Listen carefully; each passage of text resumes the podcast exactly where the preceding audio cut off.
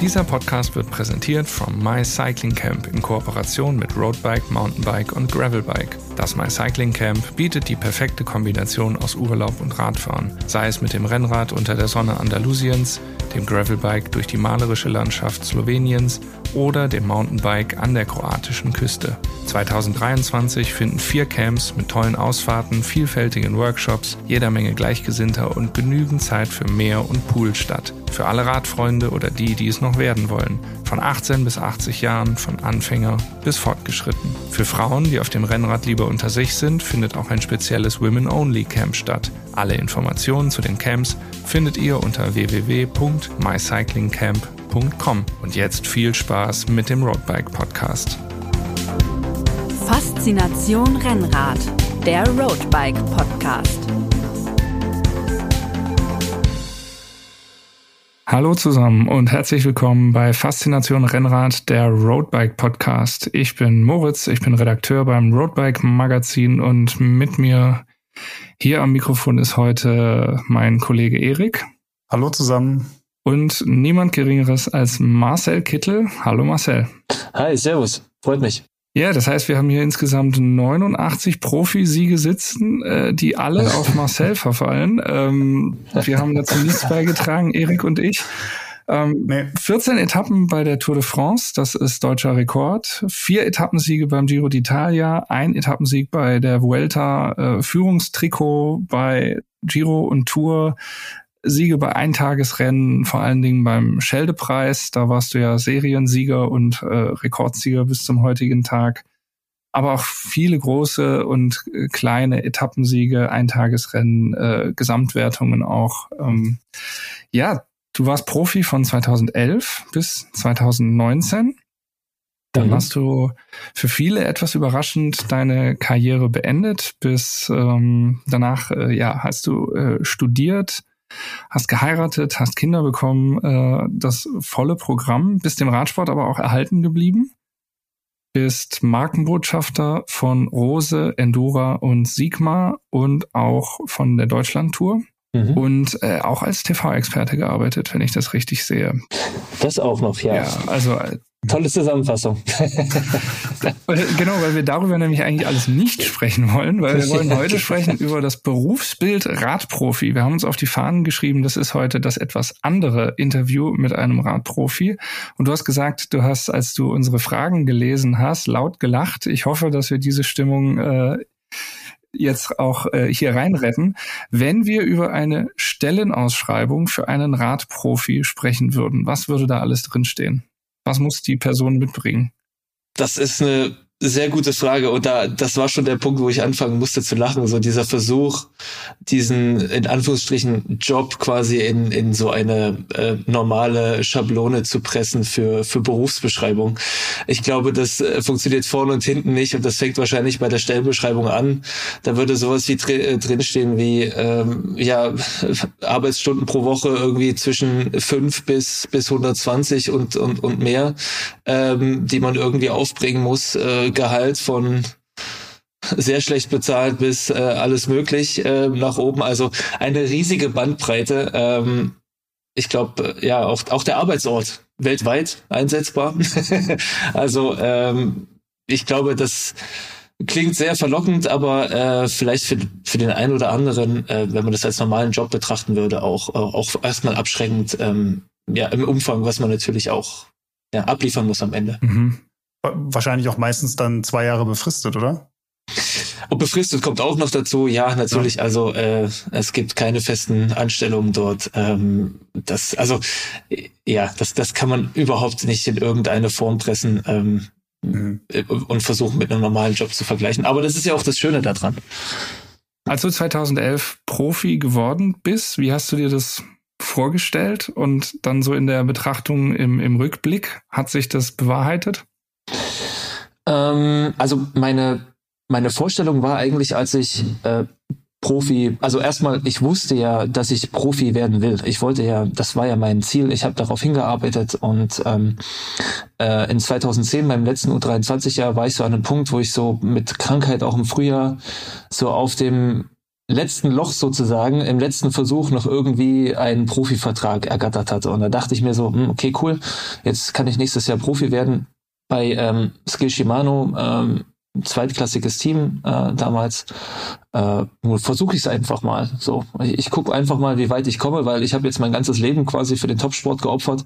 Naja, denn die zwei Jahre, die tun mir auch nicht weh so ungefähr. Das war echt meine Mentalität. Äh, ich, ich wusste natürlich auch in dem Sinne, was ich konnte und was das Team mit mir vorhatte. Deswegen hatte ich da auch Vertrauen, dass das erstmal ja, zwei gute Jahre sein könnten, um, um das eben zu probieren.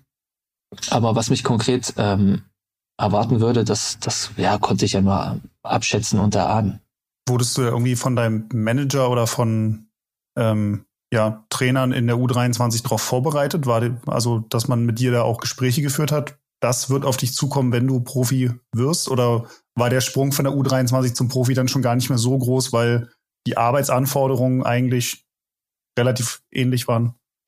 Ja, also ähm, ich glaube, ja, vorbereit, vorbereitet auf das Profi-Dasein habe ich mich schon gefühlt, weil ich eben, also das muss ich schon sagen, auch äh, mit meinem damaligen Nachwuchsteam, dem Thüringer Negi-Team, schon auch ein, ein sehr Profi-ähnliches Umfeld ja hatte. Also wir hatten ja quasi ähm, schon einen kleinen Camper, ja, als Beispiel. das klingt so banal, aber das ist ja irgendwie so dann, worauf du dich freust, wo du den nächsten Schritt machst. Ja, endlich mal so ein Bus. Hatten wir dann doch nicht bei Skishimano, hatten wir auch noch einen Camper. Aber äh, egal, auf jeden Fall ähm, hatte ich ja auch eine gute Rennplanung, gute Trainingsvorbereitung und das ähm, alles wächst ja quasi mit den Schritt zu den Profis nochmal um das Doppelte, vielleicht dreifache, je nach Team, welches Team man eben dann auch als erstes bekommt. Und ähm, Deswegen kam mir das schon bekannt vor, aber es war natürlich auf einer ganz, ganz internationalen Ebene auf einmal mit Rennen im, im äh, Rennkalender, die jeder kennt. Ja, äh, wir sind die Klassiker gefahren, wir äh, hatten auf einmal irgendwie Aussicht auf eine Wildcard bei der Tour de France, ähm, solche Sachen. Das ist natürlich schon ein ganz anderes Level auf einmal ne? und und die der Unterschied eben auch und vor allem auch das Niveau, auf dem Radrennen gefahren wird. Weißt du noch, was du von deinem ersten Gehalt gekauft hast? War das irgendwie was, was dir ganz besonders im äh, Kopf geblieben ist oder war das, ging halt einfach? Da muss ich, muss ich gar nicht lange drüber nachdenken, weil das erste, was ich mir gekauft habe, war ähm, so eine Soundbox für zu Hause. Äh, fand ich mega cool. Äh, so, so, äh, so eine Bose mhm. Soundbox, die große noch, die war schon Batterie. Ähm, die habe ich immer noch, die funktioniert auch immer noch. Also war ein guter. Ankauf.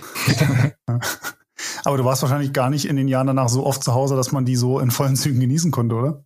Nee, das nicht. Ähm, irgendwann haben die die auch ein kleiner rausgebracht. Die hatte dann, glaube ich, jeder Rennfahrer und die habe ich dann auch immer mitgenommen. Ähm, hm. Aber ja, viel zu Hause war ich nicht. Das stimmt. Hm, hm. Wie ist denn so ein durchschnittlicher Arbeitstag? Du hast gerade gesagt, es gibt von fünf Tage, fünf Stunden äh, Woche bis hin zu 120 Stunden Woche. Was machst du an den fünf Stunden äh, in der fünf Stunden Woche? Was machst du in der 120 Stunden Woche? Ja, also äh, ich glaube, das basiert ja alles auf dem auf dem Trainingsplan und und Wettkampfkalender, den man eben dann auch bekommt. Und ähm, wenn ich äh, äh, nach einer harten Phase, nach einer Rundfahrt zum Beispiel, ja, äh, einer großen Rundfahrt zum Beispiel auch äh, nach Hause komme, dann mache ich auch mal erstmal fünf Tage, sechs Tage nix und äh, oder fahre ein bisschen Fahrrad und dann kommt man vielleicht auch mal nur auf fünf Stunden, weil ich irgendwie, weil jeder Rennfahrer ja auch irgendwo diese Reset-Taste braucht. Ähm, Dafür ging es aber halt dann vielleicht in der letzten Rundfahrtwoche eben äh, jeden Tag irgendwie fünf, sechs Stunden aufs Rad, ähm, dann eben danach äh, ja, das ist ja das Schöne am, am Profisport. Dort wird man ja auch quasi dafür bezahlt, äh, sich massieren zu lassen und sich auf der Couch irgendwie sich da hinzulegen und sich auszuruhen. Ähm, das gehört also quasi auch zur Arbeitszeit. Ähm, und dann bist du natürlich sieben Tage die Woche quasi voll im Einsatz. Mhm. Jetzt hast du gesagt, ein bisschen Fahrradfahren, das klingt ja natürlich total cool. Ähm, Hobby zum Beruf machen klingt ja im Prinzip auch total cool, aber es gibt ja auch viele Radfahrer, die sagen, äh, wenn das nicht mein Beruf wäre, würde ich gar nicht Fahrrad fahren. Wo würdest du dich da einordnen? War das Fahrradfahren auch, als du Profi warst, immer die Leidenschaft oder war es Beruf? Und wie ist das jetzt gerade? Ich glaube, das ist immer Leidenschaft. Also das geht auch gar nicht anders. Kein Mensch der Welt würde so einen harten Sport äh, beruflich machen, wenn er nicht richtig Bock darauf hätte. Das würde auch gar nicht funktionieren. Also auch die, die sagen, das ist meine, mein Job, das ist meine Arbeit, ja, okay, aber es ist auch immer Leidenschaft dabei. Das ist 100 Prozent so. Das muss auch so sein. Ähm, und äh, ich, ich glaube, es gibt dann einfach die Tage, an denen man wirklich auch das Gefühl hat, äh, man muss arbeiten, ja, wenn man eben aufs Rad muss, weil das Wetter schlecht ist oder man einfach noch eine Trainingseinheit abreißen muss in Vorbereitung auf ein Rennen und man aber eben, das kommt vor, auch mal keine Lust hat da drauf oder eben mal nicht 100% Bock, ähm, dann ist es auch mal Arbeit. Aber im Großen und Ganzen äh, muss ich ehrlich sagen, habe ich nie wirklich gearbeitet in meinem Leben. Also nie, nicht das Gefühl gehabt, dass ich irgendwie hart gearbeitet habe in dem Sinne, ähm, ja, was vielleicht andere haben, wenn sie ins Büro fahren. Ähm, weil ich halt immer die Leidenschaft auch dabei gespürt habe. Und ähm, ja, ich glaube, das ist was, was mich auch sehr glücklich macht im Nachhinein. Und das gilt auch heute noch. Das gilt auch heute noch, ja. Welche, welche Fähigkeiten braucht es denn so, außer sich ja auch körperlich quälen zu können, ähm, die man so als, als Radsportler oder als Radprofi dann auch, auch mitbringen muss? Welche, welche Persönlichkeitsmerkmale muss man vielleicht auch ähm, entwickeln oder, oder schon entwickelt haben? Ja, ich glaube, da gibt's ähm, viel, ähm, also äh, andersrum. Ich glaube, man kann ähm, das, das nicht quasi so alles über einen Kamm scheren. Ähm, ich glaube, im Leben als Top-Sportler, Top-Profi haben ähm, viele unterschiedliche Charaktere auch Platz und, und können da auch erfolgreich sein.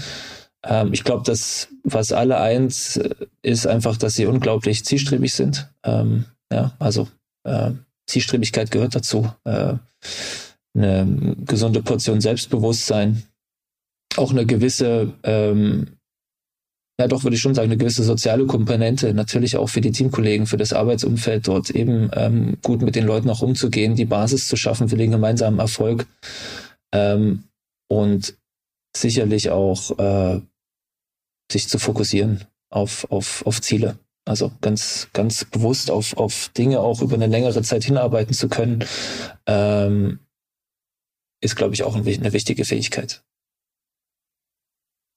Mhm, ich hab, was ich mich immer gefragt habe, haben Radprofis eigentlich Urlaubstage? Also wenn ich jetzt sage, ich habe am äh, so und so vielten hat meine Oma Käthe, die wird 80, da muss ich hin. Ähm, kann man das sagen? Oder ist das halt irgendwie, ja, sorry, äh, da ist Tour de France oder da ist äh, vielleicht auch ein deutlich kleineres Rennen, Tour de France nochmal ein Sonderfall.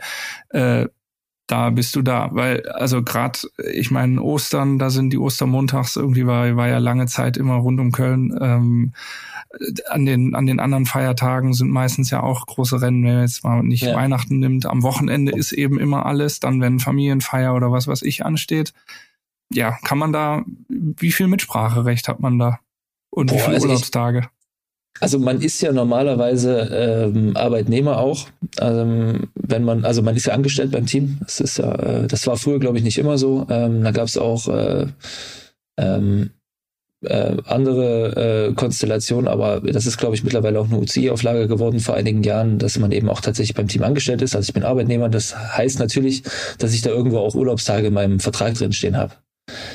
Ja, aber das ist halt einfach nur Papier, weil am Ende also ist ja die Leistungsbereitschaft äh, riesengroß äh, von allen. Ähm, und ich habe ja vorher auch gewusst, auf was ich mich einlasse. Und ich habe ja, wie gesagt, auch meine Ziele. Und dem ordnet man schon auch alles unter. Und ähm, Omas Geburtstag ist dann, so hart wie das klingt, auch echt nicht so wichtig. Ähm, es sei denn, sie hat Glück, dass es irgendwie im Winter und, und man ist zu Hause. Aber ich muss ehrlich sagen, auch Ostern ist ein super Beispiel. Ich glaube, ich war Ostern nie zu Hause bis irgendwie nach meiner Karriere. Also mhm. ich habe irgendwie Ostern mhm. als Fest auch nicht, ich fühle das gar nicht so sehr. Ich, ich habe auch, glaube ich, ähm, jetzt, seitdem ich auch aufgehört habe und die Zeit zu Hause verbringe, auch die Vorweihnachtszeit erlebe ich jetzt ganz anders mit, gerade natürlich auch mit eigenen Kindern. Aber für mich war Vorweihnachtszeit irgendwie auf Malle 1000 Kilometer fahren, so oder mhm. anderthalbtausend irgendwie in zehn Tagen oder sowas. Ähm, und das war meine Vorweihnachtszeit. Da habe ich mich auch gefreut, dass so am, am, am Flughafen dann auf der Rückreise so am 23. schon so weihnachtlich aussieht. Aber mehr gibt's halt nicht. Und mhm. ähm, das ist auch okay. Äh, aber man muss, man muss da schon, glaube ich, auch die Bereitschaft mitbringen, das eben erstmal unterzuordnen. So. Mhm. Wenn du dann so deine Urlaubstage, wahrscheinlich hat man die dann für diesen für diese Saisonpause dann auch genommen, wo man dann mal zwei, drei, vier Wochen verreist. Hat man überhaupt Lust, noch zu verreisen und schon wieder irgendwo an einem Flughafen und dann in einem Hotel äh, auf gut Deutsch abzuhängen? Oder ist man da auch einfach gerne mal zu Hause und hütet die Couch? Mhm. Also ich hatte immer megamäßig viel Bock wegzufliegen auch, auch gerade in meiner Urlaubszeit, weil dann war ich, also man ist ja auch äh, jung, so, äh, du wirst Profi irgendwie mit, fünf, mit 25 oder, oder ich mit 23 natürlich noch etwas eher. Die Jungs jetzt sind ja noch viel jünger, so ungefähr. Mhm. Ähm, und dann hast du natürlich auch Bock, Sachen zu sehen und ähm, mal nicht dein Fahrrad mitnehmen zu müssen, das da am Flughafen rumzuschleppen und äh, einfach quasi ganz locker irgendwo hinzufliegen. Und das habe ich auch immer gemacht und ich fand das immer mega cool. Und ich glaube, diese Reise, ähm, diesen Wunsch irgendwie wegzufliegen und zu verreisen, den, den, den, ja, äh, lebt man ja auch sowieso das ganze Jahr schon als Radprofi. Du fliegst ja auch da um die Welt und das fühlt sich irgendwie normal an und ähm, ist auch mega cool. Also macht's mega Spaß. Mhm. Das heißt, du würdest jetzt auch nicht sagen im Nachhinein, boah, da habe ich aber irgendwie auch was verpasst? Nee, gar nicht. Ich, ja, ja, wenn es jetzt um die Kirmes mit 15 geht, ja, da habe ich was verpasst. Also ja, und und mit mit 18 irgendwie jedes Wochenende in einem Club rumzuhängen, ja, habe ich auch nicht gemacht. Aber äh, ich war trotzdem auch feiern ähm, und ich habe sogar, glaube ich, mit schon, also sehr früh schon echt durfte ich mega viel reisen. Das war ja auch gerade in meinem ersten Profi-Jahr, dachte ich ja mega geil. Ich bin mein erstes Rennen in Malaysia gefahren. Äh, Wäre ich nie hingekommen, ja, ähm, vorher oder äh, gerade auch den Saisonabschluss 2011 ich habe nur irgendwas von Harold Santo gehört. In Australien war ich äh, auch noch, war ich nur das Jahr davor zur WM und dachte, geil, mit dem Team da nochmal hinzufahren, Radrennen als Profi dort, mega cool, will ich hin. Und dann haben wir uns da irgendwie 25 Stunden ins Flugzeug gesetzt und sind da hingeflogen als Mannschaft. Und ähm, das halt, das ist schon echt eine Riesenchance auch und eine, und eine richtig schöne Sache, sowas erleben zu dürfen. Jetzt hast du gerade gesagt Mannschaft. Das ist ja auch äh, die Chance, natürlich irgendwie mit quasi Kumpels, mit Leuten, die mit Gleichgesinnten, die genau das Gleiche machen, die einen ja auch pushen, irgendwie Zeit zu verbringen.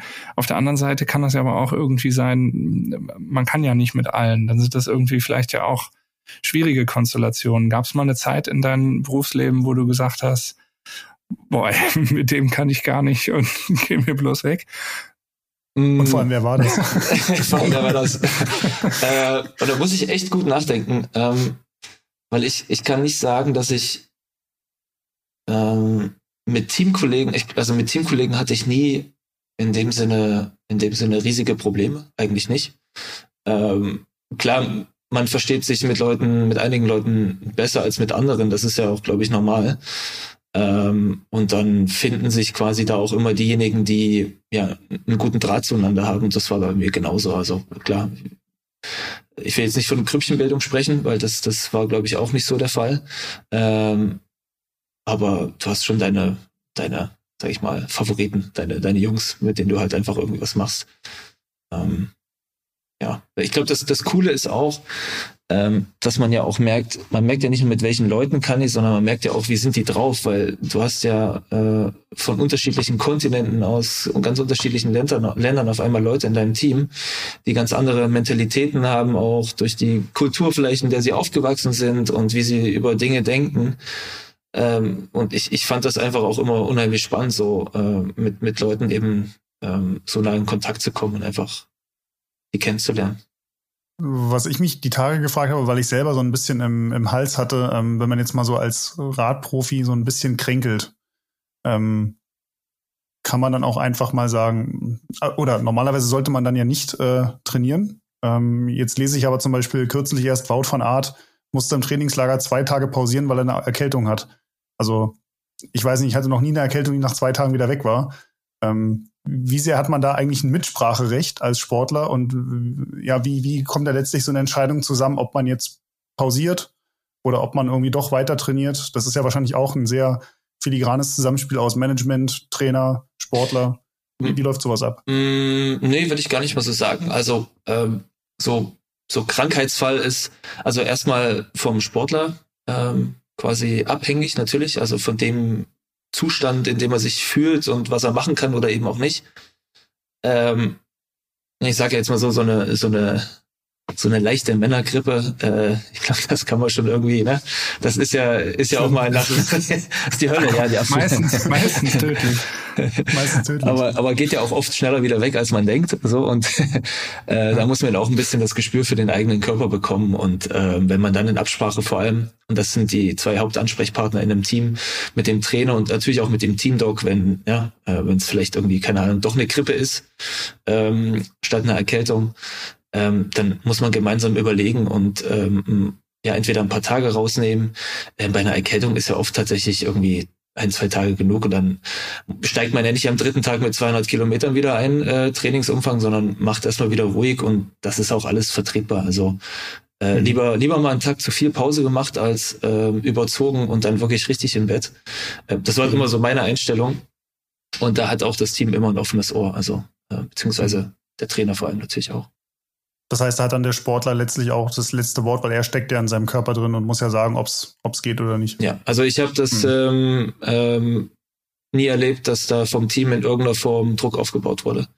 Das habe ich, hm. also ich war jetzt in einigen Teams auch und ähm, da muss ich, muss ich wirklich sagen, das war also äh, entweder vom Doc auch immer direkt angesagt, hier, das geht nicht, der fühlt sich nicht gut und dann hat der Trainer das akzeptiert oder halt direkt mit dem Trainer noch und immer, das war mhm. immer eine sehr gute Zusammenarbeit.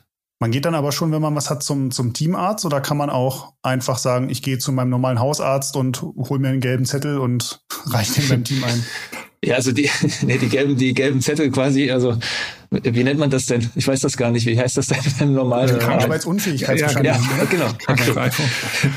Die, die Krankschreibung, genau, die, ähm, die hole ich mir nicht beim normalen. Also das ist ja auch, das geht ja schon aus den Regularien nicht. Ähm, das, das Team muss ja immer angebunden sein ähm, äh, an, an, an das, was der Sportler auch macht. Äh, das heißt, äh, ich kann jetzt nicht einfach mal so zum Hausarzt rennen und mich da irgendwie äh, untersuchen lassen und krank schreiben lassen, ohne dass das Team das weiß. Ja? Also immer in Abstimmung mit dem Team ähm, und dann, dann ist es schon okay natürlich. Aber ähm, das sollte schon sehr transparent sein. Mhm. Bleiben wir mal in diesem, in diesem medizinischen Bereich. Du bist ja 2011 Profi geworden, wo die, ja, diese, diese äh, Doping-Eruptionen, sage ich mal, der Jahre 2006, 2007, 2008, das war ja wirklich nicht weit weg. Und du standst dann immer mit Tony Martin und, und äh, John Degenkolb auch für diese neue Generation, die das auch sehr offensiv ähm, quasi vor sich hergetragen hat und gesagt hat, bei uns ist mhm. das anders. Ähm, wie war das für dich? Also, wie siehst du das heute? Und ähm, wie ist das in diesem Berufsalltag auch? Also ihr habt ja diese ständige Meldepflicht gehabt und ähm, die aktiven Sportler haben das ja auch immer noch. Und die Dopingkontrolleure können ja nach meinem Wissensstand eigentlich jederzeit zu einer unangekündigten Probe kommen. Ähm, ja, wie war das? Also ist das, ist das nicht auch unfassbar nervig und ähm, kann man das, kommt es dann auch mal vor, dass man das auch einfach vergisst, seinen Standort anzugeben, oder ist das so in einem drin, dass man sagt, okay, das ist halt einfach, das ist Teil des Spiels, das ist Teil des Berufs, das gehört mhm. halt einfach dazu. Also als ich Profi geworden bin, ähm, bin ich ja auch automatisch in diesen, ähm, also in das Online-System komplett reingerutscht. Äh, ich glaube, nee, es war glaube ich sogar schon eher, ähm, wo man dann eben auch pro Tag einen Ein-Stunden-Slot angeben musste, in dem man definitiv an diesem Ort, wo man auch immer dann ist, ähm, anzutreffen ist. Ähm, und das musste man ja dann im Voraus auch tun. Ähm, und klar, dieses, das, dieses ähm, Adams-System, so heißt das Online-System, wo man das alles einträgt, dieser Kalender, das zu pflegen, ist einfach Bestandteil meines Jobs und mich darum zu kümmern und mich auch verfügbar zu machen, gehört genauso dazu. Ähm, ja, es ist quasi in dem Sinne Teil der Berufsbeschreibung und ich hatte damit eigentlich auch nie ein Problem. Klar, es ist nervig. Es ist echt, ja, ähm, aber keine Ahnung, einen platten Reifen zu fixen ist, ist auch nervig, ja, manchmal. Also auch nicht unbedingt Bock drauf, aber ohne das kann ich nicht fahren. Und ähm, in dem Sinne habe ich das auch immer gesehen. Ich hatte natürlich aber auch, äh, also ich bin schon zu Hause damals, als wir noch in Erfurt gewohnt hatten, ähm, bin ich auch irgendwie abends essen gewesen mit Freunden und habe gemerkt, fuck, es ist jetzt Viertel nach acht und ähm, äh, ich habe aber heute Abend den einen Stundenslot zu Hause angegeben. Dann bin ich halt einfach irgendwie 15 Minuten nach Hause gesprintet in der Hoffnung, dass da niemand gekommen ist, so, weil ich es einfach ver verbimmelt habe. Das passiert auch. Und das nervt, mhm. klar. Also man ist da nicht so flexibel. Ähm, und äh, ich sag mal so, die, die Dopingkontrollen, ne, äh, wenn die dann da äh, einfach zu Hause sind und dann äh, gehst du mit dem Kontrolleur da ins Bad und äh, dann schaut dir der da auf dein bestes Stück, ob es auch wirklich da rauskommt, ist jetzt auch nicht geil, aber hm. ähm, ich glaube, also ich konnte das für mich immer einordnen und ähm, ja, war für mich Teil des Jobs so ungefähr. Äh, ja. Ist es dir mal passiert, dass du dadurch mal einen Test verpasst hast, weil du diesen, diesen Slot quasi ver, ver, verbammelt hast? Nee, das ist mir zum Glück nie passiert. Also da gab es ja hm. diese drei Strikes, die man haben kann, ähm, hatte ich zum, zum Glück nie ein, weil ich irgendwie so einen Test verpasst hatte. Also ich habe da schon immer versucht, Wert drauf zu legen. Ähm, hm. Und äh, mein, also muss man auch sagen, äh, wenn jetzt dann im, im Trainingslager bist oder beim Rennen oder irgendwie auch immer oder im Trainingslager machst du irgendwas, an einem Ruhetag fährst du irgendwo hin, dann sind, ist auch unter Teamkollegen so, dass du sagst, hier hast du an deinen Adams gedacht, so hast dich eingetragen. Und mhm. äh, also das macht man auch. Äh, und ähm, ja, klar gibt's aber auch die Jungs, die nicht so organisiert sind und die verpeilen das einfach. Also ja. oft gibt's gibt's gibt's schon, ja. Aber das ist tatsächlich, man muss, verstehe ich das richtig, grundsätzlich sagen, wo man ist. Und man muss eine Stunde am Tag sagen, ganz konkret, also da bin ich jetzt nicht nur in Erfurt zu Hause, sondern da bin ich in Erfurt an Adresse XY, an der Wohnadresse zum Beispiel äh, ja. anzutreffen. Ja, ja. Also das ist dann schon, ja, muss man 365 schon, Tage im Jahr. Das ganze Jahr, ja. Hm. Oder halt bei Eltern besuchen oder wenn du bei der Familie bist oder irgendwo irgendwelche Freunde besuchst, musst du schon angeben. Wie, wie läuft es während der Tour de France? Also ähm, hat man da immer den Überblick, in welchem Hotel man jetzt morgen Abend ist und muss vor der Etappe dann noch den Slot rechtzeitig angeben? Weil ich kann mir vorstellen, da gerade in der dritten Woche hat man andere Sorgen, als da jetzt noch äh, seinen Aufenthaltsort äh, akkurat festzulegen. Ja, das stimmt. Also das machen auch die Teams dann. Ähm, da gibt's okay. dann quasi jemanden, der im Team sich darum kümmert, der die ganzen Hotels ja auch bucht für die Rennfahrer und das ganze Personal. Und dann gibt's quasi eine Hotelliste und die das Team hat nämlich auch Zugriff auf das Adams, also äh, kann dann quasi für die jeweiligen Fahrer, die bei dem und dem Rennen sind, ähm, äh, hinterlegen, das ist das, ähm, äh, das ist die Hotelliste und dann funktioniert das. Aber theoretisch, so hatte ich das jetzt zumindest in Erinnerung, ist es immer gut, wenn du es quasi selber händisch auch nochmal da reinfummelst dann ist es dann, also dann kannst du dir nichts vorwerfen lassen. So, mhm. mhm. so in mhm. dem Sinne. Ähm, ja, aber normalerweise hat das Team da auch eine Verantwortung. Mhm. Was war so der krasseste ähm, Moment, in dem Dopingkontrolleure mal aufgetaucht sind, unangekündigt? Gab es da irgendwas? Also irgendwie private ja. Feier oder was weiß ich? Nee, ich, ich, nee, da fällt mir jetzt, also was das angeht, private Feiern, äh, hatte ich, glaube ich, immer Glück. Ähm, äh, mir fallen da zwei Sachen ein. Einmal, äh, als ich umgezogen bin innerhalb von Erfurt, das war irgendwie 2013, ähm, bin ich in eine neue Wohnung eingezogen und ähm, auf einmal kommt quasi äh, der Kontrolleur, den ich bis dahin immer hatte, kommt auf einmal von oben runter mit dem Kaffee und klingelt bei mir und, und äh, äh, sagt so, ah, Kontrolle. Und dann war es auf einmal, ist er mein Nachbar geworden, mein neuer sozusagen. und äh, also ja, ja, also ist keine Kontrolle, ist alles gut. Äh, ähm, aber und er hat sich dann auch abgemeldet, quasi bei der bei der NADA war das, dass er mich nicht mehr kontrolliert. Ähm, da musste dann immer irgendjemand aus, was weiß ich, Würzburg kommen. Ähm, äh, dass man sich da nichts vorwerfen lassen kann. Ähm, mhm. Aber das war schon lustig. Ja. Und wir hatten das auch, also selbe Wohnung, ein paar Jahre später kam quasi, glaube ich, kam erst eine, ein Team von der WADA zu mir, also vom Weltverband, Anti Weltantidoping-Organisation äh, und danach irgendwie eine halbe Stunde später kam nochmal eins von der NADA. Also dass dann quasi am selben Tag hast du Teams, die sich da noch treffen, so abklatschen, so, hey, jetzt mache ich Kontrolle. Mhm. Ähm, also total unabgestimmt eigentlich. Mhm. Auch echt sinnlos, aber ja, das war dann so. Da sitzt dann halt da statt einer irgendwie drei Stunden. Das, das sind ja wahrscheinlich auch immer irgendwo Leute, die wahrscheinlich einen gewissen Zuständigkeitsbereich haben. Heißt das dann, dass man eigentlich, wenn man jetzt in Erfurt kontrolliert wird, dass auch immer dann eigentlich der gleiche ist, außer jetzt ist es jetzt dann der Nachbar geworden? Ähm.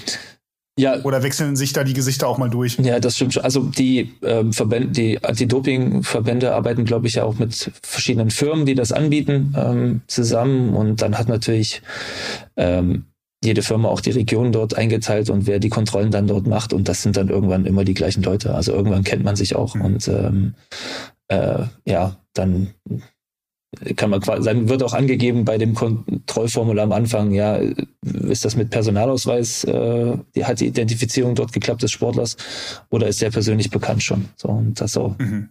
Mhm. Ja. Okay. Kommen wir mal zu dem spannenden Thema Material.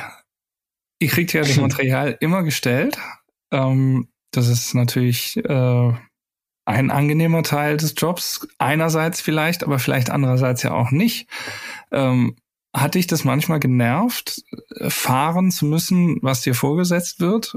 Oder war es eigentlich mhm. immer, war es eigentlich immer gut? Du kannst auch also, antworten, äh, also ich habe einen Freund und der hat das mal so und so erlebt, wenn du das jetzt.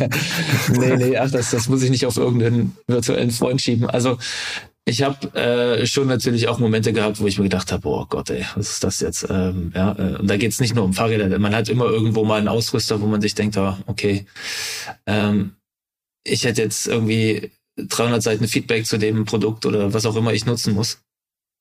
Ähm, aber ja, man kann sich eben nicht aussuchen. Ähm, ich erinnere mich noch an, an 2011, als ich äh, Profi geworden bin, eben bei, bei Ski Shimano und Shimano eben unter anderem die Brillen gestellt hat. Und das waren irgendwie Brillen, weiß nicht, da muss Shimano gerade neu ins Brillengeschäft eingestiegen sein. Mittlerweile haben sie sich ja, glaube ich, äh, äh, sehr gut gemacht, aber die, die haben einfach nicht gepasst. Und ich habe auch so einen riesen Schädel und ich sah aus, also wenn man da Bilder mal raussucht äh, von mir, da dachte ich, ey, das geht gar nicht sehr aus wie der komplette Amateur. Ähm, war ich ja im Prinzip schon äh, auch noch so halb, ne? ähm, Gerade ein halbes Jahr Profi, aber ja, da ärgerst du dich schon, äh, wenn du dann die anderen Jungs mit einem mit einer coolen Oakley oder sonst was rumfahren siehst. Mhm. Aber ja, so what? Es ist halt, ähm, es ist okay. Das Problem ist, glaube ich, echt, echt erst, wenn du merkst, okay, das, das Material ist wirklich nicht gut genug. Mhm. Ähm, ja, da gibt's echt Probleme. Ja, wenn es mal nicht, nicht gut aussieht, aber schnell ist, okay.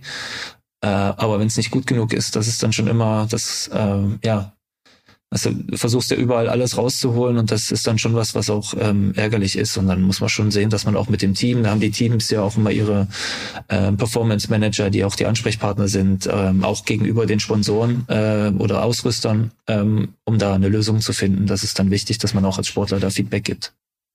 Ja wenn ich das richtig mitbekommen habe, als Chris Froome zu, zu Israel äh, zum Team gegangen ist, hat er auch gesagt, ich fahre keine Maxis-Reifen, ich fahre nur Conti. Ähm, das ist mir egal, was ihr hier macht. Ähm, hattest du irgendwo auch mal hier und da den Status, dass du dich, dass du zumindest eingebunden wurdest in die, in die Materialwahl oder, oder dass du dich dann auch über Vorgaben hinwegsetzen konntest?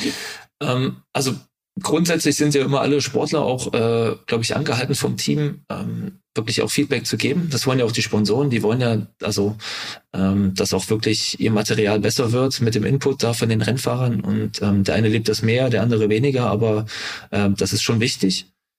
Ich hatte, ich hatte, hm, ich ich will jetzt nichts Falsches sagen, ich kann mich nicht erinnern, dass ich dort irgendwie für mich da jetzt einen Freifahrtschein äh, rausgeholt habe. Ähm, außer dort, dort waren ähm, äh, jetzt war ich schon holländisch anzureden, bestimmte ähm, äh, bestimmte Komponenten oder oder äh, Dinge frei, wie zum Beispiel Schuhe hatten wir bei Quickstep. Ähm, da habe ich dann auch mit mit Sidi zusammengearbeitet. Das konnte sich jeder aussuchen. Ähm, Finde ich auch eine gute Re Regelung, ja generell auch, ähm, weil der Sportler dort gerade am Fuß natürlich schon auch sehr empfindlich ist und auch vielleicht tatsächlich da einen Unterschied merkt. Und das war so ein Beispiel. Ansonsten, hm. ja, fällt euch was ein? Bin ich irgendwo was, bin ich mal irgendwo aus der, der Reihe, habe ich da aus der Reihe getanzt oder? Ich glaube, also, nee, ich glaube nicht. Du bist jetzt nicht negativ also, müsste, ja. müsste das der Erik wissen, der weiß nämlich, weiß, welcher Fahrer an welchem Tag welches Material gefahren ist oder welches Rennen gewonnen hat und so. Das ist unser wandelndes Le äh, Lexikon. Aber aber du bist mir da nicht negativ aufgefallen über die Jahre. ich, ich war da auch tatsächlich nie so ein, so ein Materialfreak. Also ich konnte immer gut mit dem, glaube ich, arbeiten, was ich dazu Aber hattest du so ein habe. Ding, wo du gesagt hast, da ist es mir immer drauf angekommen, irgendwie den Reifen oder die Laufräder oder ähm, ich weiß nicht, irgendwas, wo du gesagt, also das muss schon, das muss schon stimmen? Mm, Nee, nicht, nicht, im, nicht im Detail. Ich glaube, das ist immer auch das Gesamtpaket, auf das man Wert legt. Ähm, ja, wenn mal eins davon jetzt nicht so optimal ist, okay, dann kann man dran arbeiten. Aber es war schon immer das Gesamtpaket, was mir wichtig war und ähm, hm. da war ich immer gut ausgerüstet.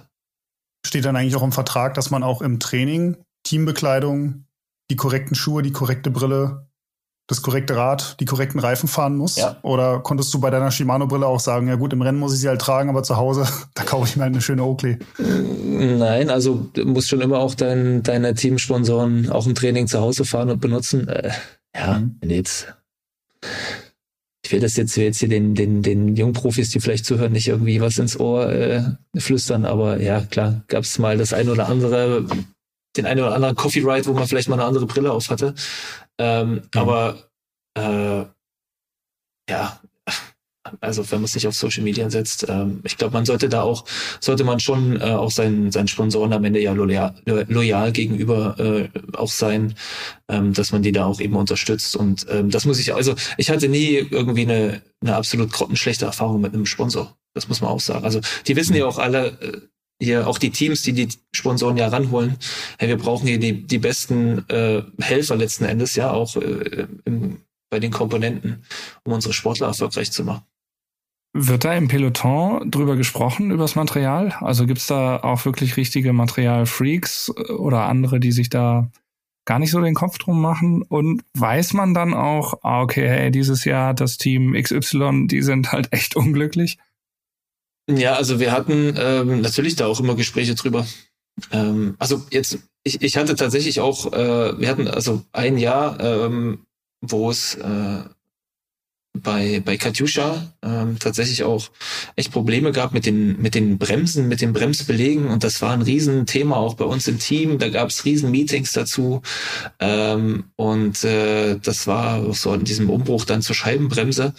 Und ähm, das ist dann irgendwann hat, hat sich da auch eine Lösung gefunden, aber das hat die Rennfahrer mega beschäftigt, mich auch, mhm. ähm, weil man echt so äh, gemerkt hat, okay, shit, das, also Bremsen ist ja ein unheimlich wichtiges Thema. Und ähm, ja, da gab es intern viele Meetings dazu und äh, da, ja, klar kommt da irgendwie im Rennen äh, auch mal, äh, du kommst da auch wieder mit deinen Teamkollegen darüber zu sprechen, ne, wenn es regnet oder so. Aber ähm, mhm. Ja, ich glaube, das ist normal. Ein, nur, nur ein klagender Rennfahrer ist auch irgendwann äh, vielleicht auch in dem Sinne ein guter, weil scheinbar ist das irgendwie sowas, was alle gut können, sich über Dinge beschweren.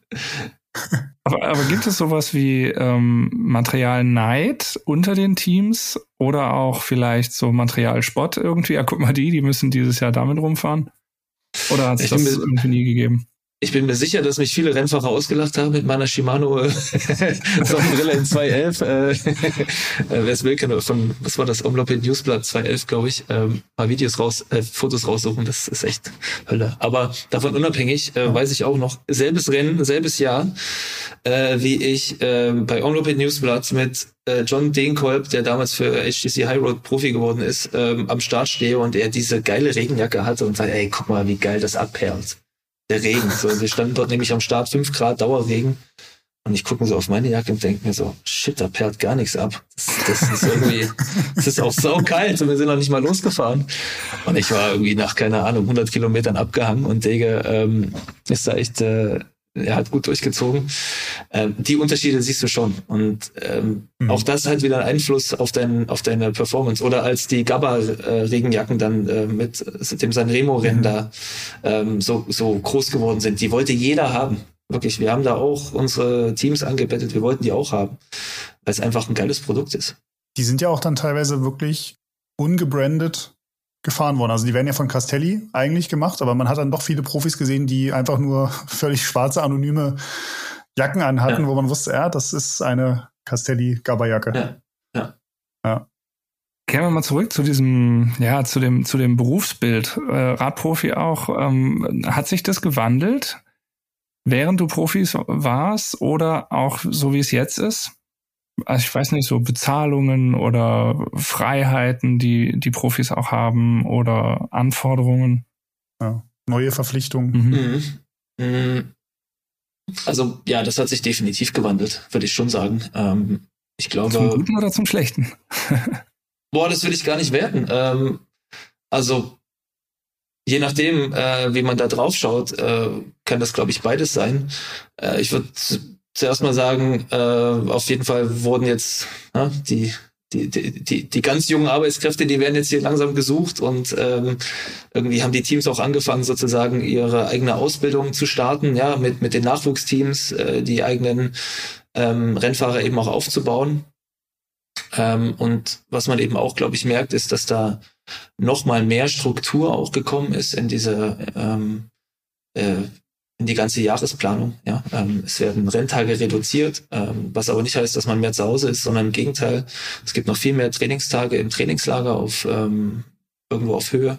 Ähm, ich glaube, was dazu kommt mittlerweile, was viele Teams jetzt auch machen, ist wirklich dort ähm, den Rennfahrer auch als Menschen zu betrachten. In, in, also nicht, dass das vorher nicht passiert ist, aber auch zu sagen, okay, wenn der schon so oft weg ist im Jahr, dann muss ich irgendwie auch versuchen, seine Familie mit reinzubringen, ja, oder seine, seine, seine, seine Partnerin, ähm, dass dann eben da auch ein bisschen mehr Freiheit äh, geschaffen wurde, dass die Partner mit können. Ähm, ansonsten glaube ich, dass der Druck, die Erwartungshaltung nach wie vor die gleiche ist. Ich denke, ähm, wenn man so auch in der Außendarstellung mal schaut, Social Media ist, ist wichtig. Ähm, also das war am Anfang meiner Karriere noch ein anderes Thema, da ist das gerade irgendwie groß geworden.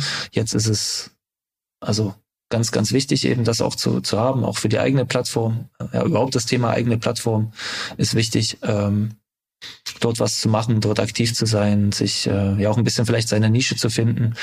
Ähm, und äh, aber vor allem, ja, das der Hauptfokus auf den Sport, das zu leben das bringt mich zu einer total interessanten Frage, die mir schon länger unter den, den Nägeln mal so gebrannt hat. Man sieht ja auch auf YouTube immer mehr Radprofis, die einen eigenen YouTube-Kanal haben. Oder Rick Zabel zum Beispiel, der ja schon lange, wo man ja schon fast nicht mehr weiß, ist er jetzt eigentlich noch Radprofi oder schon Influencer. Ähm, wie siehst du so eine Entwicklung, wenn da auf einmal Leute anfangen, ihren Daily Vlog dann irgendwie noch äh, beim Rennen oder im Trainingslager zu filmen? Ja, ich glaube, das sind einfach Möglichkeiten, die sich jetzt äh, auch in den letzten Jahren so ergeben haben und wo unheimlich viele Fans ja auch Bock drauf haben, das zu sehen, ähm, die Einblicke zu bekommen, die man sonst nicht kriegt. Also was das angeht, ist, glaube ich, generell auch da nochmal die Berufsbeschreibung auch nochmal anders geworden. Ja, man muss unheimlich vielleicht auch ähm, um den Sport herum, um die Wettkämpfe herum von sich preisgeben. Ja? Äh, jetzt, wenn man auch schaut, die Netflix und Amazon Prime Produktionen, die es eben gibt, äh, von Jumbo Visma eben jetzt auf Amazon Prime kommt das raus oder Netflix von der Tour. Das ist ja schon krass. Also auch, ähm, auch für den Fan geil. Also, ist ja eine coole Sache. Und ähm, jemand wie Rick, der, der findet das ja auch cool. So und hat ja auch ein Talent, hat ein Händchen dafür, ähm, neben dem Job als Radprofi. Und das ist ja auch eine Chance, die man nutzen kann. Ähm, und ja, finde ich, finde ich überhaupt nicht verwerflich. Mhm, mhm. Was mich so beim, beim Thema Dienstreisen oder wenn, wenn ihr ins Trainingslager reist oder wenn ihr auch mal zu einem Sponsorentermin müsst, was, was mich da so interessieren würde, ähm, wie läuft das so logistisch ab? Ähm, kriegt ihr da einfach irgendwann eine E-Mail mit euren Flugdaten? Ähm, oder ist es auch mal, dass du mit dem eigenen Auto dann zu irgendeinem Sponsorentermin fährst, weil der 100 Kilometer nur entfernt ist und du reichst hinterher die Tankrechnung beim Team ein? Ähm, wie läuft sowas? äh, machst du dann noch eine Spesenabrechnung? Äh, wie, wie läuft sowas ab? Das ist tatsächlich eine der wenigen Sachen, die man als Radprofi auch wirklich öfter macht, regelmäßig macht, würde ich sagen. Ähm, also ja, ich weiß auch gerade so jetzt am Anfang, wo ich bei, bei Ski Shimano im holländischen Team war, da ist das schon echt immer auch sehr strikt gewesen. Abrechnung muss pünktlich da sein, sonst gibt's nichts etc. Also ich dachte so, oh, krass, ey, jetzt habe ich hier noch voll den Stress mit irgendwie äh, dreimal 100 Kilometer abrechnen. Ähm, mhm. Aber ja, es ist, also übers Jahr gesehen fährt man natürlich auch viel irgendwie mit dem Auto zu Flughäfen oder mit dem Zug oder wie auch immer. Also gerade am Anfang macht das mhm. natürlich einen, einen großen Unterschied. Ähm, und auch davon natürlich abhängig, wo man wohnt. Und das, das, das ist schon Realität, ja. Hm. Gehört schon dazu. Wenn man so ab, ab Haustür, wenn man die verlässt, dann ja, muss man irgendwie gucken, auch in Abstimmung mit dem Team, wie kommt man am besten da zum Rennen. Mhm. Mhm. Wie ist das, wenn du, wenn du, äh, gab es irgendwie eine Arbeitszeiterfassung denn? Oder ist das halt völlig beim Radprofi völlig raus? Also, dass du sagst, in dem Moment, in dem ich die Tür aufmache, ab da ist zählt quasi die Arbeit oder irgendwie äh, gab es schon mal irgendwie, dass, dass du gesagt hast, boah, ey, da habe ich aber echt Überstunden gemacht und dann sagt der sportliche Leiter, fahr halt schneller oder irgendwie äh, sowas? Ja, also es gibt keine, es gibt keine natürliche Arbeitszeiterfassung, weil eigentlich arbeite ich als Top-Profi ja immer.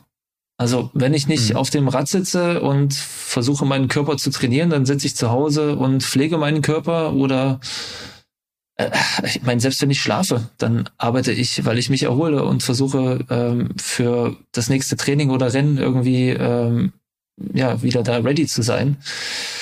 Ich glaube, den und, Satz lasse ich mir tätowieren. Selbst wenn ich schlafe, arbeite ja. ich. ja, man, also ich will es jetzt nicht übertreiben. Ich, ja, das machen wir mal. Ich will es jetzt nicht übertreiben, aber ich glaube, klar müsst, müsst, müsst ihr jetzt auch für euren Job als Journalisten fit sein ähm, und gesund. Mhm. Aber ob ihr jetzt irgendwie Muskelkater im linken und rechten Bein habt, ist völlig egal äh, und sagt nichts darüber aus, wie gut ihr gleich schreiben könnt oder ja, arbeiten könnt. Mhm. Und aber meine Produktivität als als Radsportler kommt nur aus meinem Körper.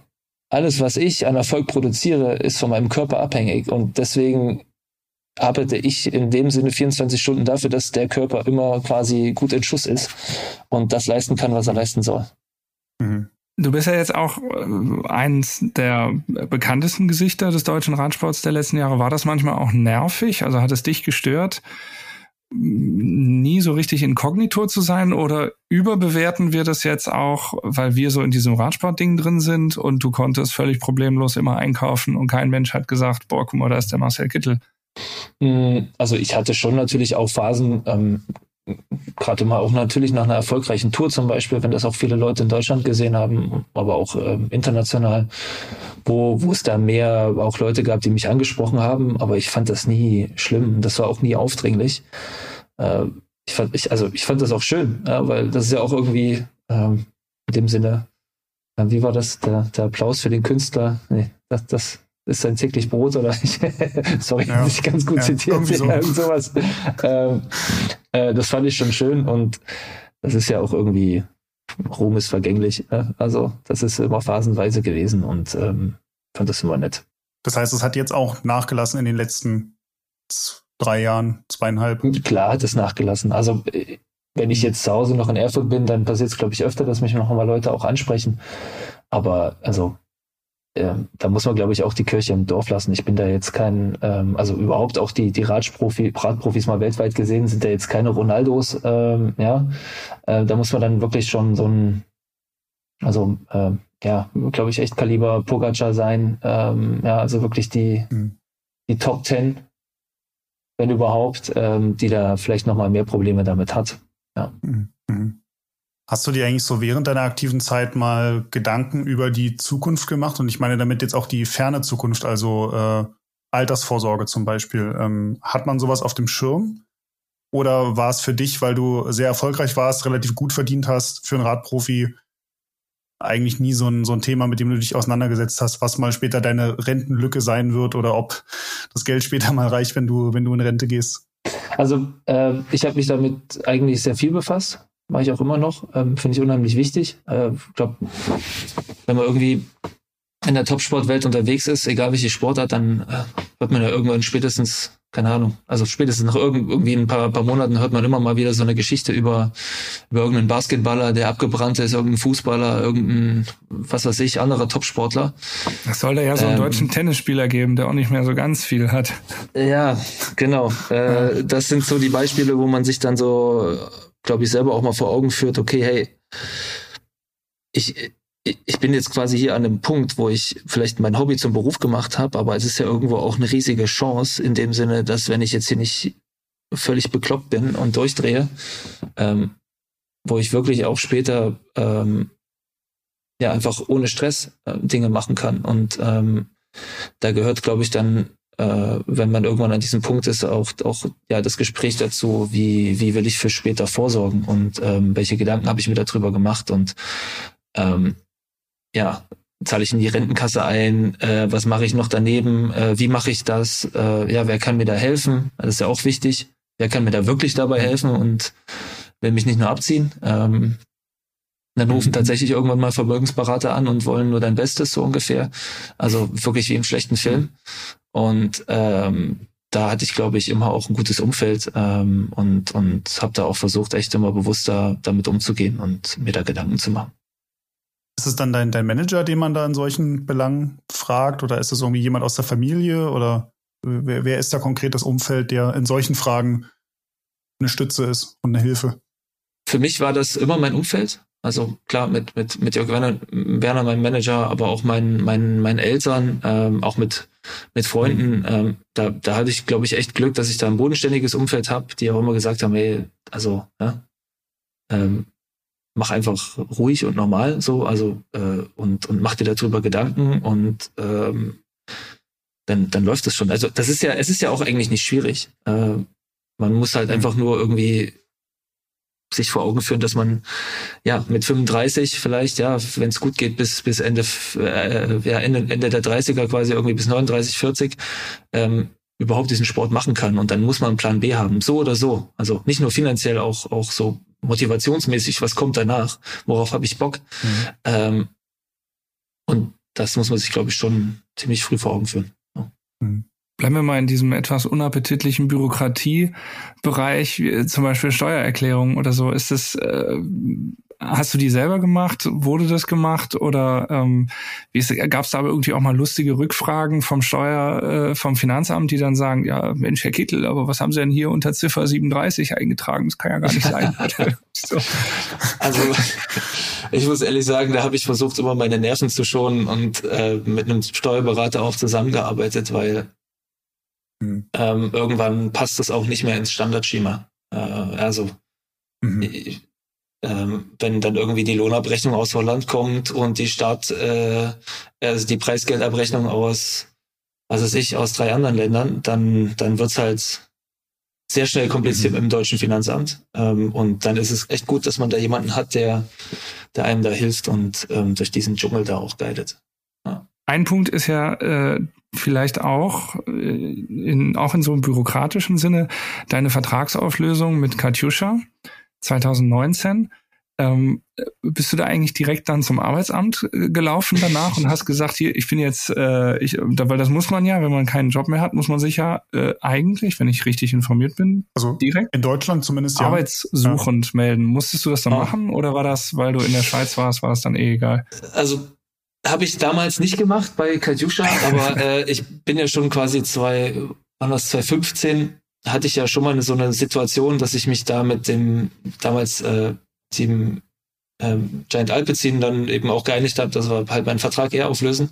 Da war ich quasi auch zwei Monate arbeitslos und dann dachte ich auch so, so, fuck, was mache ich denn jetzt eigentlich? Also was muss ich denn jetzt eigentlich machen? So muss ich jetzt zum Arbeitsamt und äh, hm. dachte so, ja gut, dann fahre ich irgendwie morgen da mal hin, aber für mich war so der Moment, wo ich dachte so, okay, ich fahre jetzt mit Mercedes zum Arbeitsamt, dachte ich mir, das ist völlig bescheuert. das ist so, also, wo ich echt auch so gedacht habe, nee, das, das mache ich jetzt nicht, weil ich weiß ja sowieso, dass ich ab Januar quasi wieder ein, ein Team habe. Ähm, für mich geht's jetzt mhm. um zwei Monate. Das kriege ich jetzt auch so mhm. hin. Ähm, und ich hatte dann auch nochmal das, das Gespräch da mit, ähm, mit einem Freund, der beim Arbeitsamt arbeitet und der sagte, das ist, also du musst ja auch mega viel dafür leisten. Also ja, das ist ja wirklich, äh, wenn dich arbeitssuchend meldest, dann musst du ja natürlich auch Arbeit suchen, sonst ähm, mhm. ja, musst dich ja kümmern. Aber ich hatte ja quasi in dem Sinne schon Arbeit und dann war für mich mhm. so, war für mich der Punkt so erreicht, wo ich dachte, okay, ähm, prima, schaffe ich auch ohne. Mhm. Wie funktioniert es eigentlich so in der, in der Karriere als Profisportler beim Thema Partnerschaft und Beziehung? Ich habe deine dein äh, Buch gelesen. Ähm, da hast du geschrieben, dass du dich, als du Profi wurdest, von deiner damals langjährigen Freundin getrennt hast, äh, ziemlich kurz nachdem du Profi geworden bist, einfach weil dieser Lifestyle mit ständig unterwegs sein und Trainingslager und Rennen einfach nicht mehr zusammengepasst hat. Wie, wie, ja, wie, wie, wie schwer ist sowas? Ähm, und wie schwer ist es dann auch, eine neue Beziehung äh, zu finden, wenn man irgendwie sagt, ja, wir können morgen Abend gerne ins Kino gehen, aber danach fahre ich drei Wochen Tour de France. Also.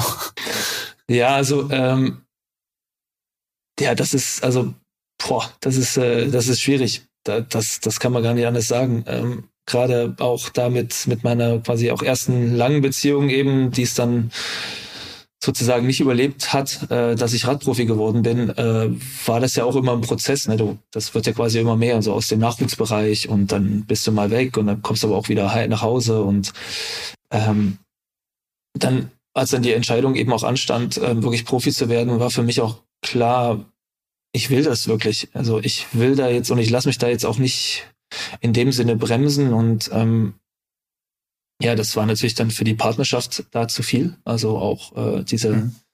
Ähm, ich brauchte auch diese Freiheit. Das war auch also unheimlich egoistisch von mir, äh, muss ich auch sagen. Äh, ich habe mir die Freiheit da auch einfach genommen, weil ich wusste, dass das sonst also auch auf lange Zeit quasi nicht mehr gut gehen wird. So ähm, und am Ende, so hart wie das klingt, war das für mich auch eine gute Entscheidung, weil ich völlig frei auch im Kopf ähm, mich dort auf das konzentrieren konnte, was ich machen wollte. Ja, klar, das ist, für mich war es gut, für, für meine damalige Partnerin war es natürlich hart, aber äh, mittlerweile ist alles wieder okay, so ungefähr. Und ähm, das sind Dinge, mhm. die, die können passieren. Ähm, aber ich habe dann schon auch irgendwann gemerkt, so im, im Laufe der Zeit, so ich, ich brauche auch für meinen Topsport brauche ich die richtige Partnerin an meiner Seite. So, die, die muss da auch Bock drauf haben, die muss das auch unterstützen.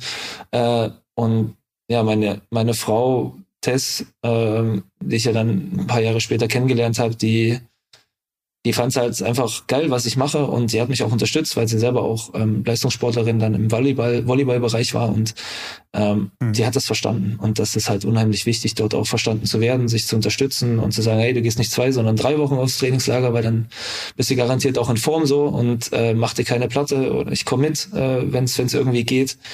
Äh, mhm. Ja, du bist dann schon ein Team. Das ist unheimlich wichtig. Und ich weiß noch, wie mein äh, wie in den, den ersten Leistungssportjahren von mir so noch als wirklich Nachwuchssportler die Trainer immer abgekotzt haben über die Freunde, wenn die, wenn die Jungs das erste Mal eine Freundin haben.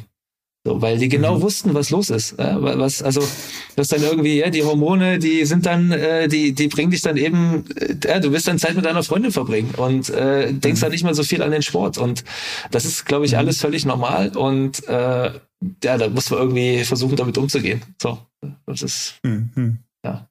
Wenn du zurückblickst jetzt äh, auf deine Karriere und den auch, auch wieder auf das Berufsbild Radprofi, was vermisst du?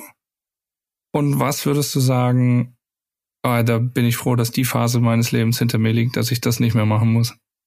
Oh, das ist ziemlich einfach. Ähm, was ich was ich vermisse ist, na, was ich vermisse ist das Reisen, ist ähm, ist auch das Unterwegssein dort mit einer mit einer Gruppe ähm, auf Ziele hinzuarbeiten, äh, diese emotionale Achterbahn ähm, zu erleben, ja, von von Enttäuschung, wenn es nicht klappt mit mit dem gestellten Ziel, wenn du nicht gewonnen hast, aber auch natürlich dann diese dieses unglaubliche Gefühl, einfach wirklich auch das erreicht zu haben, was du erreichen willst. Das ist einfach er ist einzigartig. Ähm, das das macht es so unheimlich besonders für mich.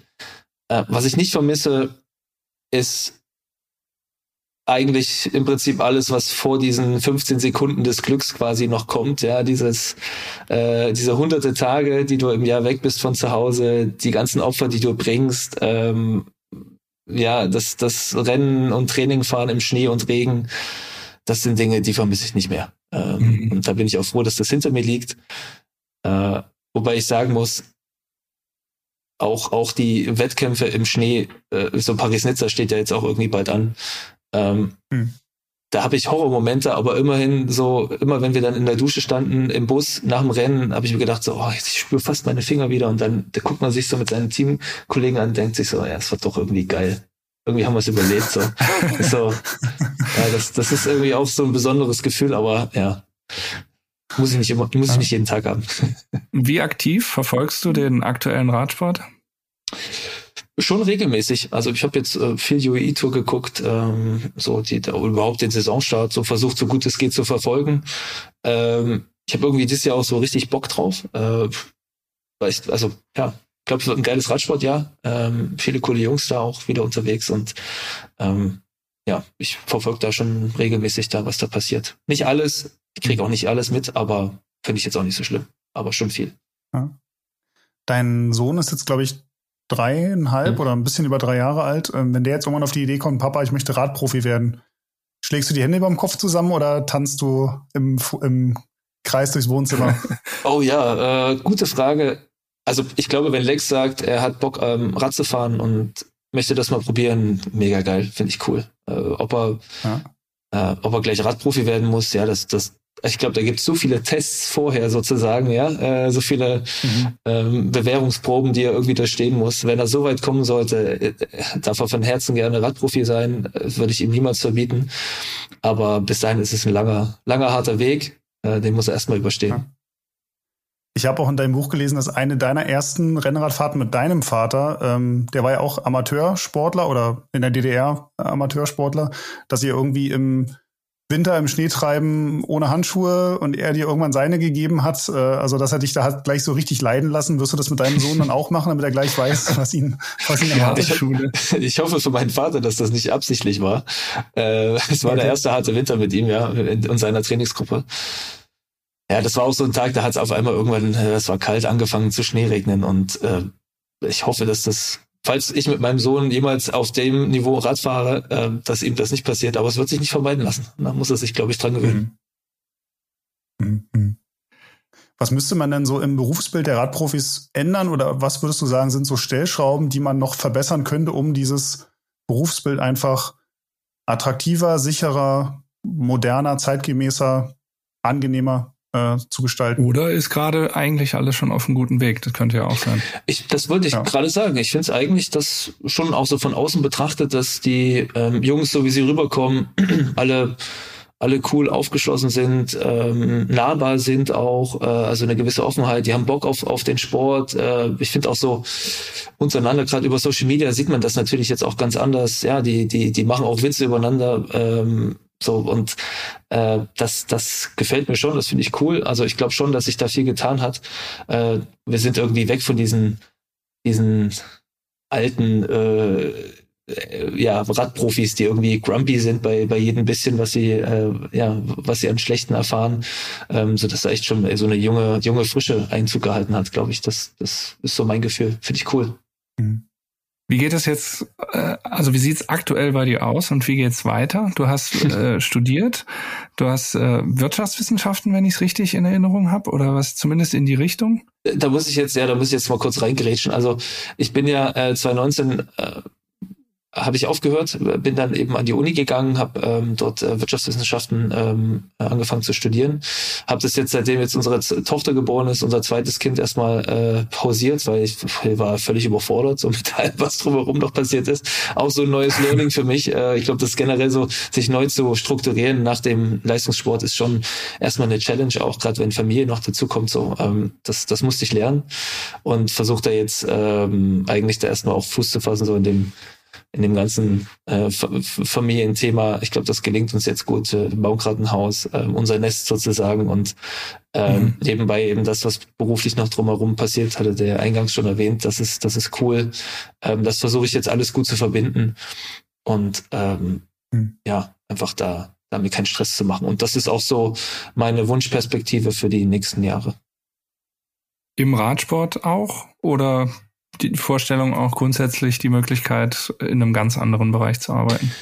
Ich würde mir das nie versuchen zu verbauen, weil, also ich glaube, es gibt viele coole Sachen, die man ähm, auch nach der Radkarriere oder überhaupt Sportkarriere machen kann. Ich fand es immer äh, immer schön, auch im, sage ich mal, Sportumfeld äh, was zu machen. Und das finde ich auch gerade an den Partnerschaften, die ich jetzt zum Beispiel eben auch habe, äh, dort in dem Umfeld, ja, die Leute machen selber viel Sport, die sind alle auch ein bisschen anders drauf, ist zumindest mein Eindruck. Ähm, oder haben zumindest eine ähnliche Mentalität, das fand ich immer cool und da würde ich auch gerne bleiben eigentlich in dieser Sportwelt. Also, aber ich muss nicht unbedingt, glaube ich, in die in die Radprofi-Top-Sportwelt, weil ähm, mhm. Also sportlicher glaub, Leiter oder sowas. Das ist ja. Nee, das, das mit dem Gedanken tue ich mich sehr schwer, ja. Mhm. Mhm. Gibt es irgendwas, was du so jetzt im, im Leben oder nach dem Leben des Radprofis lernen musstest, ähm, was zum normalen Arbeitsalltag völlig dazugehört, was dir aber vorher so nicht untergekommen ist oder, oder ja, was du erst lernen hm, musstest? Ja, ich glaube, also das ist tatsächlich die, die Selbstorganisation ähm, von ja, man hat ja dann irgendwie doch viele kleine Meetings oder ja, Absprachen mit irgendjemandem. Das muss man irgendwie alles koordinieren. Jetzt irgendwie super ausführlich immer mein, mein, mein Kalender, den ich pflege, wo alles drinsteht. Und jetzt, wo ich auch Familie habe, kommen da auch noch mehr Dinge dazu. Das ist also irgendwie so, dass mhm. das, wie nennt man das so, das Micromanagement so vom, von, von, von der eigenen Zeit ist halt echt voll wichtig. Ähm, und früher war das halt einfach, okay, heute ist Montag, Montag fahre ich drei Stunden, dann komme ich heim, dann gehe ich duschen, dann äh, mache ich mir Mittagessen, dann gehe ich zum Physio und that's it. und dann ist Dienstag. So, und jetzt mhm. sind irgendwie Montag irgendwie, keine Ahnung, hast du vielleicht Montag mal sieben verschiedene äh, Meetings, äh, was weiß ich, 20 Minuten, immer kurze Sachen oder musst telefonieren und holst noch mhm. dein Kind von der Kita ab oder beide. Äh, das ist halt irgendwie auf einmal ganz anders. So, das ist echt, das kannte ich gar nicht. Das ist auch mega schön. Also, neue Challenge. Ja, ja. Ja, dann kommen wir jetzt zum Ende zu den wirklich wichtigen Fragen. Und zwar sind das oh. noch einige äh, Entweder-Oder-Fragen, die der Kollege Erik schon dem Tadej Pogacar gestellt hat, die jetzt an Marcel Kittel. Erik, willst du? Soll ich? Hm. Äh, mach du gerne. Okay, also ich fange an. Äh, Disk oder Felgenbremse? Disk. War aber auch ein Learning mhm. wahrscheinlich, oder? Weil du bist ja auf der Felgenbremse gestartet. Ich bin auf der Felgenbremse gestartet. Ich fand Disk aber immer ähm, immer schon mega spannend, auch für die Straße und äh, bin auch besonders stolz. Warte mal, jetzt darf ich nichts Falsches sagen, dass ich einer, dass ich der erste Rennfahrer war, der in einer Grand Tour auf einer Scheibenbremse eine Etappe gewonnen hat. Tom Boden war, glaube ich, der erste Rennfahrer, der überhaupt als Profi auch eine, äh, ein, ein Rennen gewonnen hat. Und ich durfte es dann in einer Grand Tour auf einem, also so, so, so ähnlich quasi nochmal wiederholen und ähm, war auch immer pro Disc. Äh, Finde es eine mega gute Sache. Mhm. Es war, glaube ich, sogar Lüttich 2017, oder? Die Etappe, die von Deutschland rüber nach Belgien geführt hat. Wenn ich mich jetzt nee, es war 2016 täusche. beim Giro. Ah, das, das Fotofinish. Glaube ich. Mit. Jetzt lass mich nochmal nachgucken. nee, das war 2016 beim Giro. Ach, beim Giro. Ja, ah, okay. Ja, ja, ja, ja. ja. Was? Ja, stimmt. Also Disc oder Felge ganz eindeutig beantwortet. Ähm,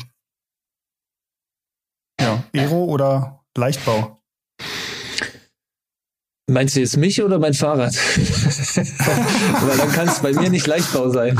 Auch Aero eigentlich auch nicht. ähm, also beim Bike auf jeden Fall Aero. Weil das ja. Ja, ja. geht nicht anders. Schlauch oder Tubeless?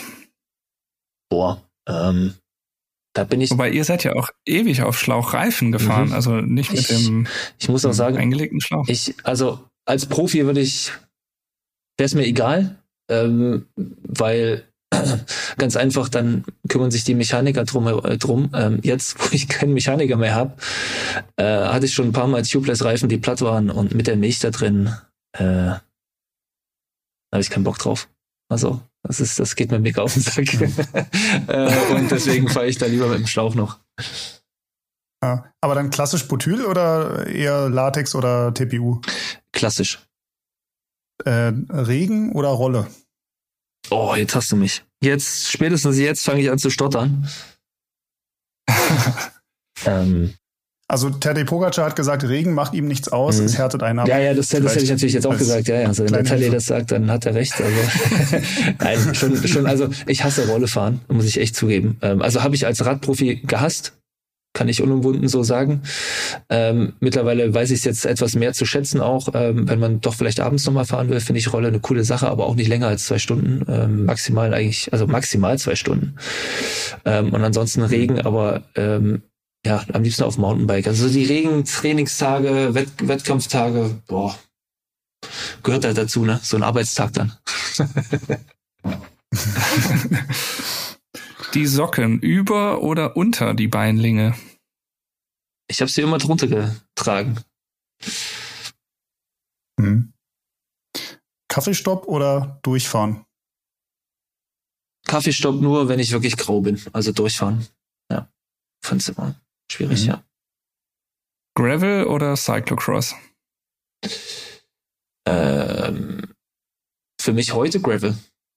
Aber früher Cyclocross? Also bist du Cyclocross-Rennen auch gefahren? In meiner erfolgreichen Cyclocross-Karriere in der U19, nee, U17 noch, äh, bin ich tatsächlich mal Thüringer Landesmeister geworden, allerdings auf einem Mountainbike.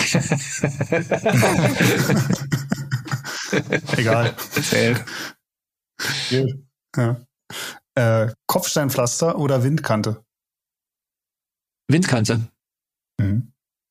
Bergauf oder bergab? Na, bergab. Da muss ich gar nicht. Und jetzt kommen wir zur Königsfrage, zur letzten. Wout oder Mathieu? Mhm, ich dachte es mir schon. Äh, ja. Boah, also honestly speaking, ich finde die beiden absolut abgefahren. Ähm, totale, totale Freaks in dem, was sie abliefern. Äh, ich ziehe vor beiden riesig meinen Hut. Ich fand aber trotzdem, was Wout van Aert letztes Jahr bei der Tour abgeliefert hat, ähm, mega krass, mega beeindruckend und sagt deshalb Wout van Aert. Mhm. Wahrscheinlich, weil du weißt, wie schwer es ist, einen Sprint bei der Tour zu gewinnen und dann am Berg überhaupt im Zeitlimit ins Ziel zu kommen und der äh, spielt dann noch den, den Edelhelfer für Ja, und dann auch einfach selber noch ein Zeitfahren gewinnen und, und so ein völlig krassen Kram, wo ich denke, hey, das, mhm. das, das, wie, wie geht das? Also, wie kann man so ein krasses, also der, die beiden ja eigentlich auch, die heben ja das, das Wort Talent auf eine völlig andere Stufe. So irgendwie, ich, ich bin ja so mit Peter Sagan so Profi geworden und habe mich schon mal gefragt, ey, dieser Junge, der hat so viel Talent, wie soll das irgendjemand nochmal haben? Und dann kommen halt einfach mal Wout van Aert und Mathieu van der Poel und lassen den, den, den Sagan da aussehen wie einen kleinen Schuljungen. Das ist völlig krass. Also mhm. finde ich echt mhm. beeindruckend. Ja. Coole Sache. Vielen Dank, Marcel Kittel, Gerne. für deine Zeit. Vielen Dank für ja, auch die offenen Worte. Hat sehr viel Spaß gemacht, fand ich. Ich hoffe, es gefällt den Zuhörerinnen und Zuhörern auch vom Podcast Faszination Rennrad. Und ja, wir sagen dir alles Gute. Danke gleichfalls. Und Ebenso natürlich allen, die zugehört haben. Und wir melden uns wie immer in 14 Tagen wieder mit der nächsten Folge. Bis dahin könnt ihr uns auf allen Kanälen dieser Welt, die es gibt, abonnieren oder noch am besten als äh, gedrucktes Heft am Kiosk äh, kaufen. Und wenn ihr Feedback habt zum Podcast oder Ideen habt für äh, Themen äh, oder auch für Interviewgäste, die wir einladen sollen, dann schreibt uns das bitte an podcast@roadbike.de. In diesem Sinne, macht's gut, Kette rechts, bis bald. Danke Marcel.